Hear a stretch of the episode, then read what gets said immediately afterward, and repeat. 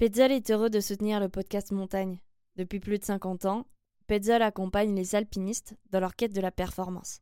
Esprit pionnier, passion, recherche de l'excellence, autant de valeurs qui se retrouvent au cœur du développement des produits Petzl, pour se concentrer sur l'essentiel, la montagne.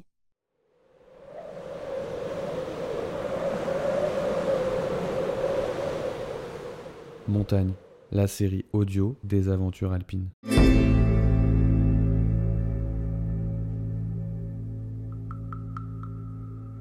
Un podcast proposé par Montagne Magazine.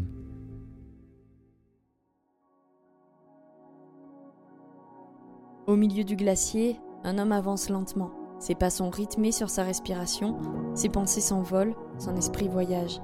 C'est dans les Pyrénées que Victor Saucette découvre la montagne. Une histoire d'amour avec le rocher qui l'emmène jusqu'à Chamonix. C'est là-bas qu'il rencontre Martin Elias, Jérôme Sullivan et Jérémy Stagneto, qui en 2021 l'invitent à partir en expédition.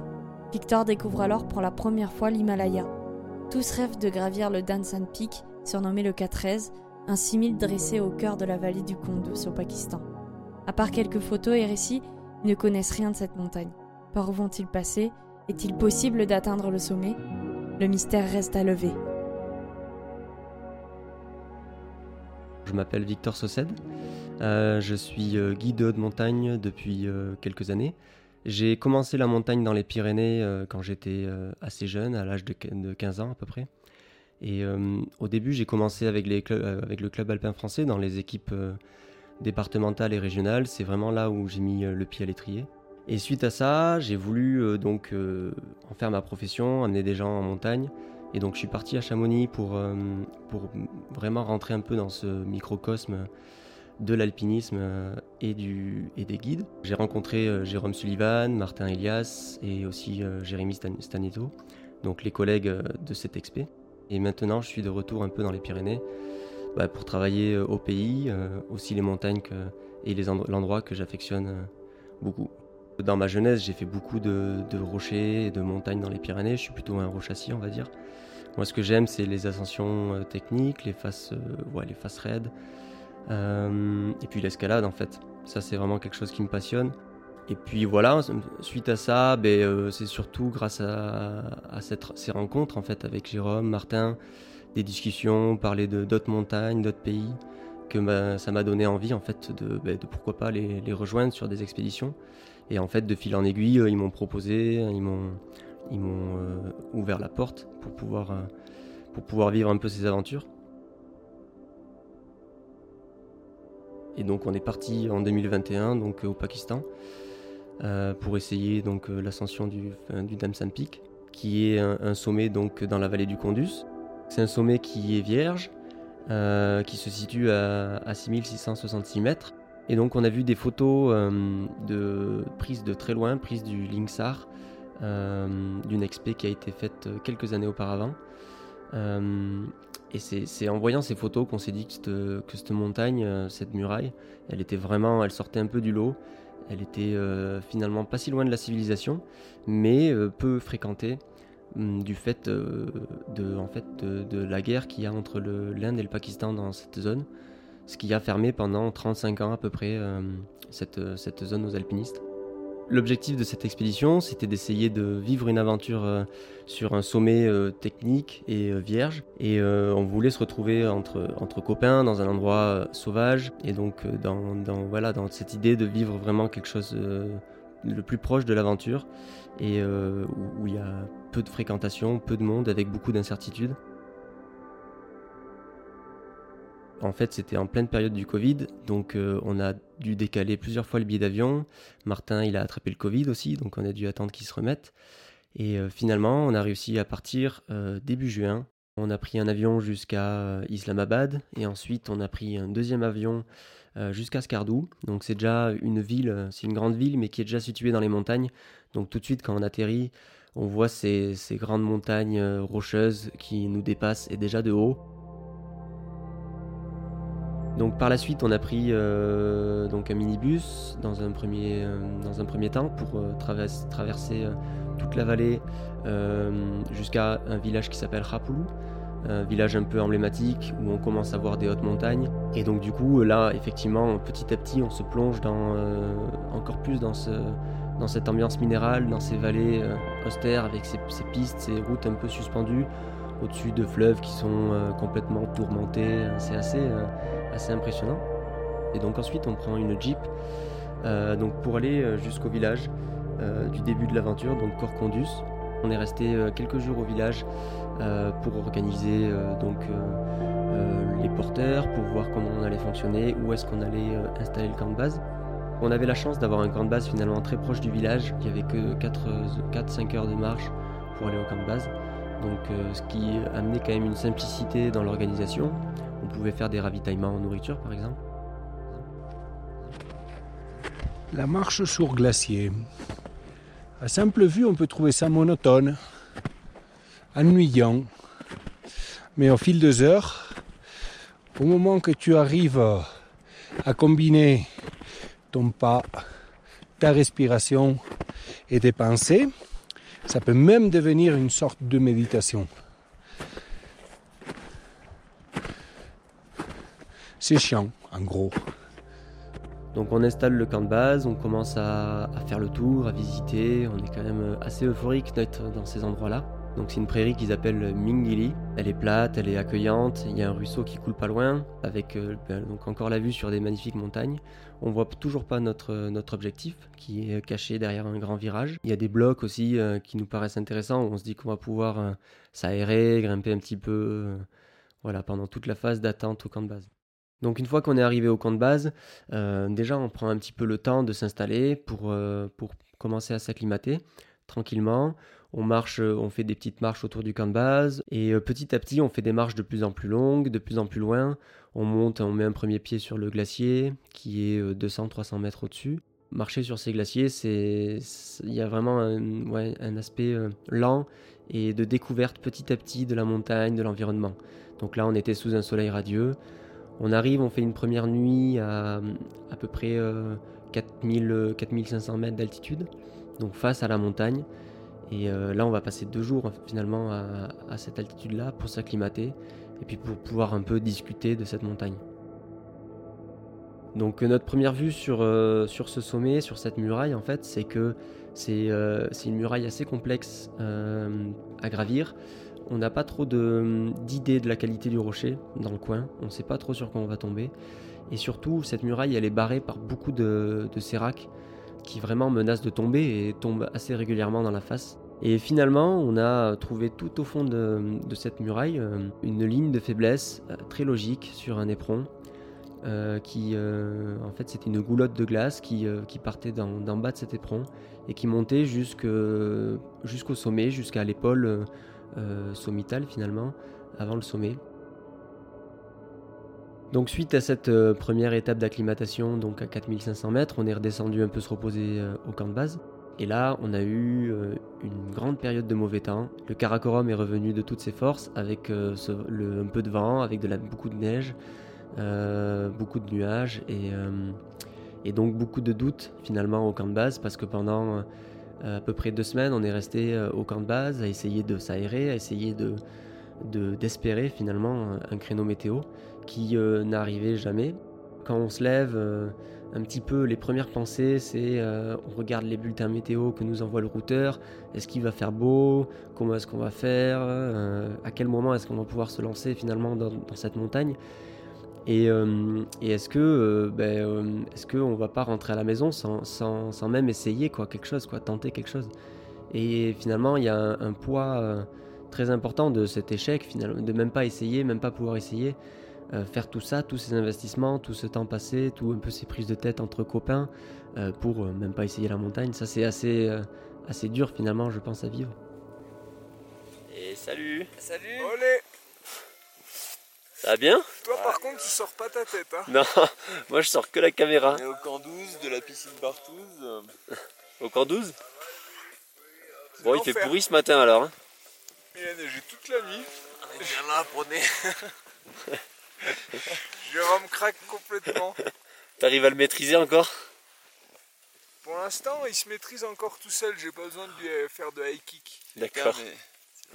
Vous, ça va? Bah nous ça va, euh, Le poil de Martin est on, maîtrisé. on déprime tranquillement. Et voilà, c'est la déprime. Hein. C'est un peu la déprime là. C'est la grosse loose. Il a neigé. On a, il fait, il y a même pas une petite éclaircie pour qu'on descende quoi. Et au bout d'un moment, Martin euh, commence à nous parler un peu d'une petite anecdote de son pays local, de la Rioja, en nous disant mais euh, que là-bas, les, agriculteurs, euh, ils travaillent beaucoup avec le calendrier lunaire et que quand la nouvelle lune arrive, souvent il y a un changement climatique et peut-être un beau temps, une période de beau temps qui arrive. Et ça, finalement, c'est des petits trucs auxquels on se rattache. Et même si parfois ça n'a pas forcément de vérité, enfin on n'en sait rien, mais en tout cas on, s'y attache euh, très fortement. Et finalement, ben, au changement de lune, quelques jours après, effectivement, euh, notre routeur nous a envoyé euh, des bulletins météo un peu, plus optimistes. Donc on part le, le matin du camp de base, euh, du camp de base en direction du, camp de base avancé. Et puis là, ben, la météo elle est pas si clémente, il neige, il y a du vent, on arrive sur le glacier, il n'y a pas de visibilité. Euh, vraiment, on commence à se faire un peu bastonner par le vent. Et donc, euh, ben, on, décide, euh, on décide finalement de faire demi-tour. On avait beaucoup d'optimisme en, partant. Et finalement, c'était première petite déception voilà, de, l'aventure, de l'ascension. Donc, on revient un peu au camp de base, un peu refroidi. Et le lendemain, on repart de nouveau. Donc là, sous une météo plus clémente. On marche pendant plusieurs heures et on arrive au camp de base avancé, au pied de la face. On dort au camp de base avancé et on part tôt le matin pour faire euh, donc la première journée d'ascension. Donc euh, cette première journée, elle est composée euh, pas mal de pentes de neige, de traversées sur des banquettes neigeuses sous des bastions rocheux pour aller rejoindre euh, donc une pente de neige qui est suspendue dans le bas de la face, donc à peu près 300-400 mètres dans la face. Et à ce moment-là, il se met à neiger et de nouveau, le mauvais temps arrive, du vent. On installe nos tentes, voilà, un peu dans la tempête. Donc bon, mais on mange, on fait de l'eau, on discute forcément des possibilités et on se dit que ben, on va attendre le lendemain et voir ce qui se passe.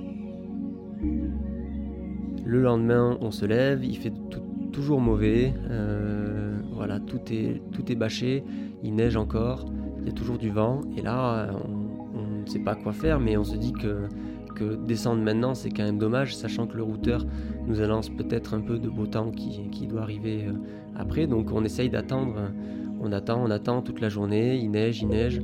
Et euh, donc euh, beaucoup de doutes à ce moment-là. On passe toute la journée à attendre. Euh, et donc la nuit suivante, il continue à faire mauvais. Et c'est que le lendemain que le beau temps revient progressivement.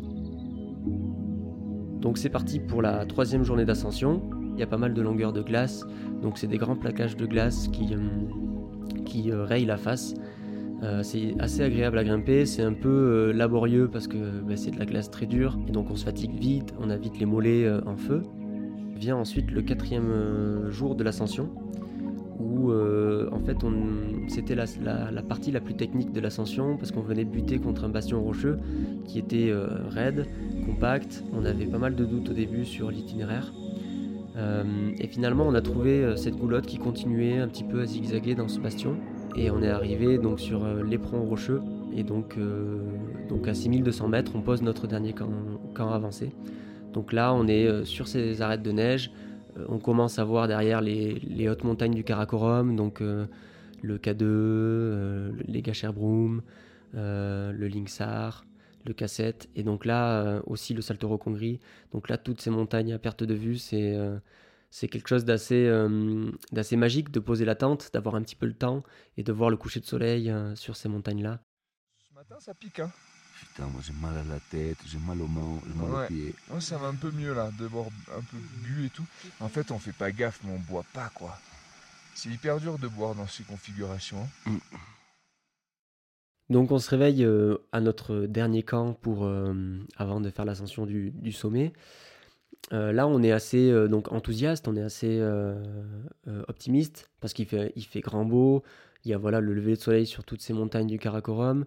On a l'habitude aussi de se mettre euh, de temps en temps une petite musique sur le téléphone si on a assez de batterie pour accompagner finalement ces petits moments d'éveil. Et euh, ça, je me souviens vraiment de ces moments-là. C'est quelque chose qui finalement euh, reste ancré dans ma mémoire. Et voici qu'on se trouve dans les pentes sommitales. euh, On a envoyé nos deux tracteurs.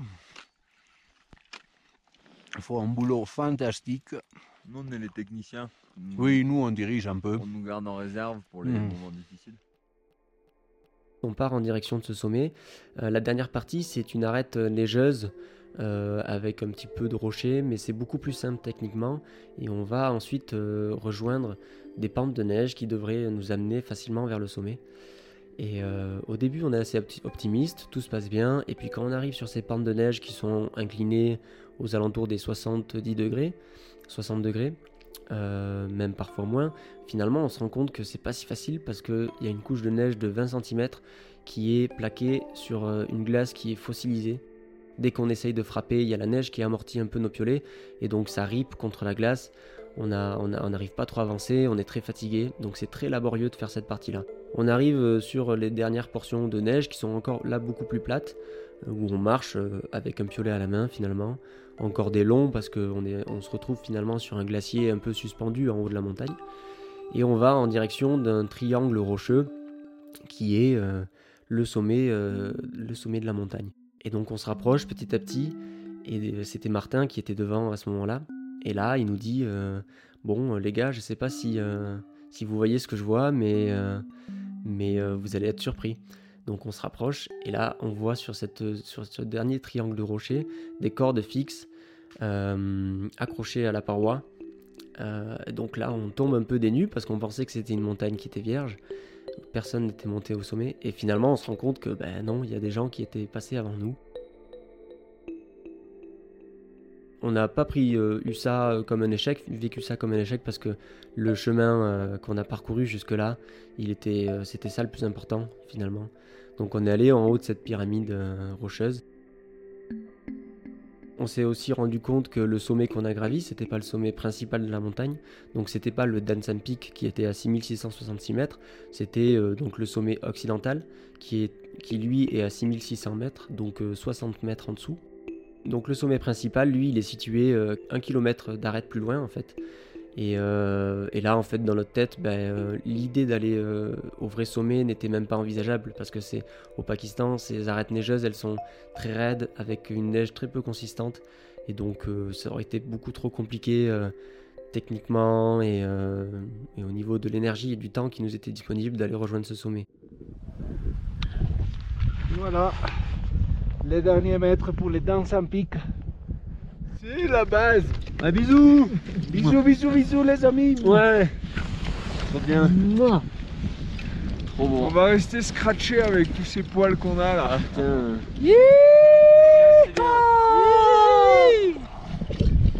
On l'a fait, on a réussi Bon, allez, maintenant, les gars. Dernier euh, petit mur.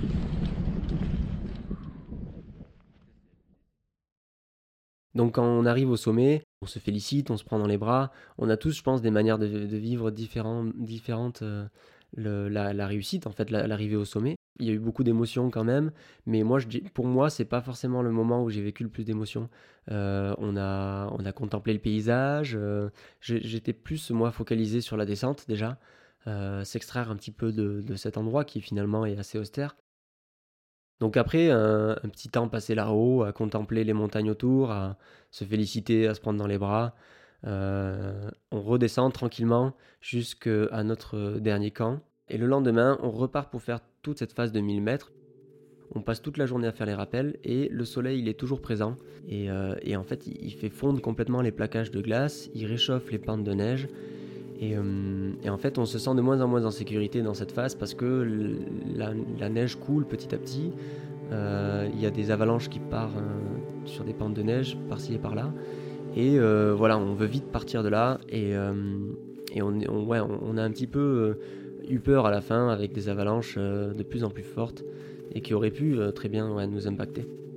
Et on arrive, on marche très lentement, mais on arrive de nuit notre camp de base. Et là, on rejoint euh, donc Moussa, Souliman, qui sont aussi accompagnés de quelques personnes du village, euh, des bergers du coin, et tous, ils nous félicitent. Euh, ils nous prennent dans, leurs bras et, euh, ils nous donnent leur euh, fameux un peu collier de fleurs qui, euh, qui symbolise un peu la réussite de, notre ascension. Et là, ben, euh, je, je, ne sais plus trop quelle idée on a finalement dans la tête, mais je crois que je crois me souvenir qu'on est un peu euh, bah, sur une, autre planète complètement. Euh, on est euphorique, vachement euphorique. Donc moi, c'était ma première expé au Pakistan, et puis c'était quand même aussi ma première expérience en expédition. donc j'étais vraiment très content de pouvoir partir avec des amis parce que finalement c'est un, peu, un peu ça pour nous le plus important, vivre une aventure ensemble avec des amis. Et euh, c'était avant tout une expérience euh, vraiment humaine euh, de partage avec les copains et de fonctionnement un peu en groupe. Parce qu'il n'y a pas forcément de leader d'expédition dans, notre, dans, nos, ascensions et dans notre groupe. Et, donc on est tous sur le même plan d'égalité à discuter de, tout et de rien. donc nos relations, elles sont, elles sont vraiment parfois difficiles, parfois très riches. Et, et c'est vraiment ce que je retiens de, cette expédition, euh, l'importance du, facteur humain, de la relation. Donc cette expédition, elle m'a, je pense, appris euh, beaucoup de choses.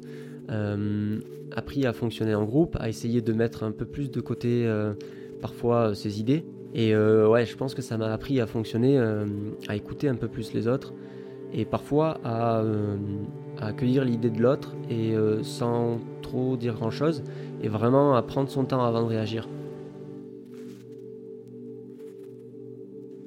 après cette première expédition, forcément, moi, ça m'a, ça m'a, j'ai mis un premier pied dans ces aventures euh, d'exploration et ça m'a euh, vraiment euh, donné envie de, refaire un petit peu la même chose, de repartir à l'aventure dans d'autres montagnes pas trop connues. Et, donc voilà, maintenant j'ai envie, peut-être dans le futur, de continuer à chercher des petites montagnes, des projets toujours avec les copains et pourquoi pas dans d'autres dans pas forcément que au Pakistan.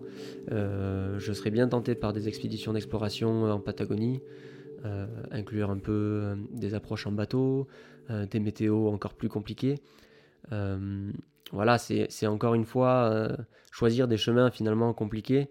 Et, du coup, c'est le chemin qui est intéressant, c'est plus forcément l'ascension elle-même, c'est l'incertitude de, de, de, toute l'aventure. quoi.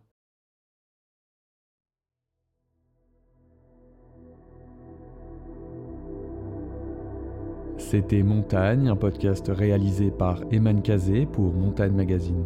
Retrouvez le meilleur de la montagne sur Montagne Magazine ou bien sur notre site internet montagne-magazine.com et sur notre application App Store et Google Play. Petzl est heureux de soutenir le podcast Montagne. Depuis plus de 50 ans, Petzl accompagne les alpinistes dans leur quête de la performance. Esprit pionnier, passion, recherche de l'excellence, autant de valeurs qui se retrouvent au cœur du développement des produits Petzl, pour se concentrer sur l'essentiel, la montagne.